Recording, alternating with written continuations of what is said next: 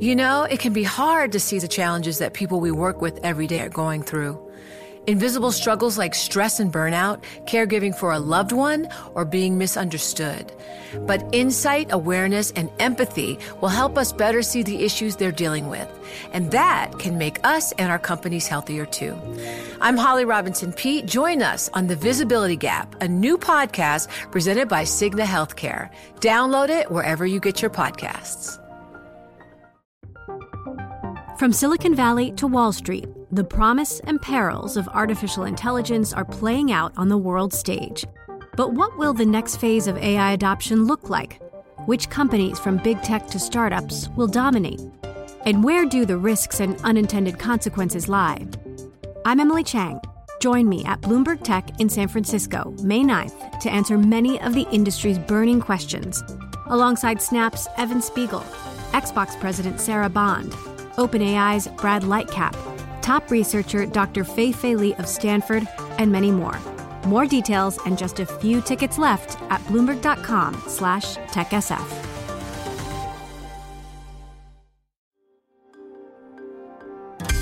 Le entregamos todo lo que necesita saber para comenzar el día. Esto es Bloomberg Daybreak para los que escuchan en América Latina y el resto del mundo.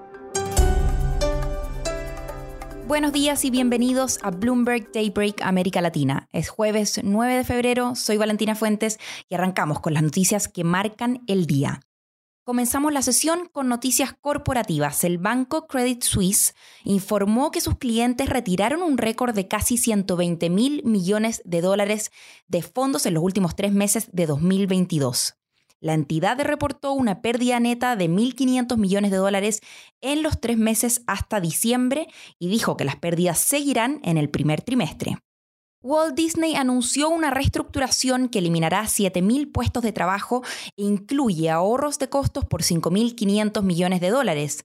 La empresa se dividirá en tres divisiones, entretenimiento, parques y ESPN.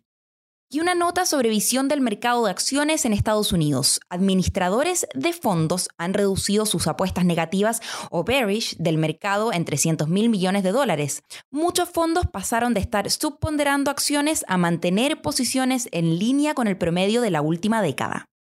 En Turquía, Associated Press informó que el número de muertos por el terremoto superó los 16.000, Oxford Economics dijo que el PIB del país puede caer hasta un 0,4% por el efecto del sismo en la actividad.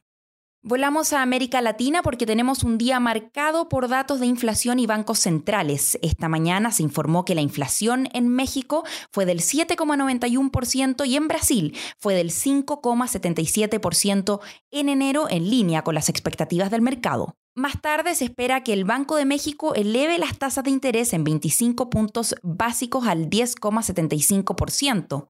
El Banco Central de Reserva del Perú también aumentaría las tasas en 25 puntos básicos al 8%. Y seguimos en Perú porque el Congreso se reúne esta mañana para discutir adelantar las elecciones. Si no logra un acuerdo antes del viernes, lo más probable es que la presidenta Dina Boluarte y los legisladores permanezcan en sus cargos hasta 2026, a pesar de las protestas. Según fuentes, Estados Unidos asumió desde el lunes la custodia de la embajada y las residencias oficiales de Venezuela en Washington y Nueva York. Esto luego de que se pusiera fin en diciembre al gobierno interino de Juan Guaidó. Argentina es el país de la región en que las criptomonedas tienen la mayor penetración ya que los argentinos las usan para evitar las restricciones cambiarias. Por eso mismo es el país que más ha sentido el golpe de la caída de la plataforma FTX. Hablé con Ignacio Liberadol, periodista de Bloomberg News en Buenos Aires, sobre algunas medidas que el gobierno y el mercado planean implementar.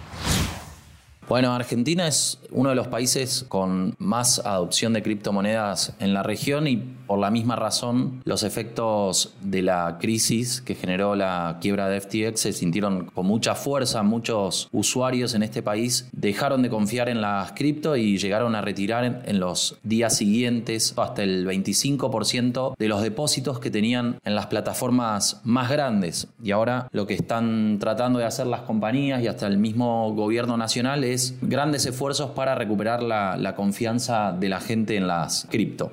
Ignacio, ¿qué está proponiendo al respecto el gobierno de Argentina? Bueno, en principio está organizando mesas de trabajo con los principales players del país para tratar de llevar nuevas regulaciones en el futuro. Están esperando que se apruebe un proyecto de ley que habilita a la Comisión Nacional de Valores a tener competencia sobre el sector. Pero antes de esto ya muchas compañías hicieron por sus propios medios anuncios de que empezarán a presentar pruebas de solvencia en tiempo real para sus usuarios. Y en este sentido lo que ya anticipó a cada una de las compañías la CNB es que lo que va a pedir es prácticamente lo mismo que pide para todas las compañías del mercado de capitales que tienen que ver con regulaciones o requisitos sobre el, conocimiento de, de, los clientes, la transparencia de los servicios que brindan, reportar las operaciones sospechosas mayores a los mil dólares y dentro de esto sí empezar a a exigir una prueba de, solvencia a cada una de las compañías en la que demuestren sus activos y sus pasivos para que los usuarios ya no tengan miedo de las tenencias en cada una de estas plataformas. ¿Y ha habido alguna quiebra en el sector debido a la caída de FTX? Hasta ahora lo que se estuvo viendo es que Lemon Cash, que es la plataforma más grande en cantidad de usuarios en Argentina, es la que se vio más expuesta, pero pudo sortear todo esto e incluso recuperar prácticamente todas sus tenencias al día de hoy. Lo que se vio es que el mercado reaccionó rápidamente a esto, acusó el golpe y entonces salió a dar algunas señales para garantizar la solvencia de las compañías y los efectos, digamos, de todo este pánico que se había visto en los primeros días, ya ahora se muestran bastante más limitados.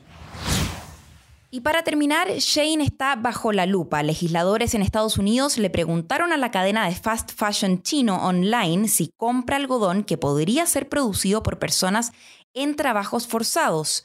Exigieron detalles sobre sus vínculos con Xianying, la región en donde Estados Unidos prohíbe las importaciones.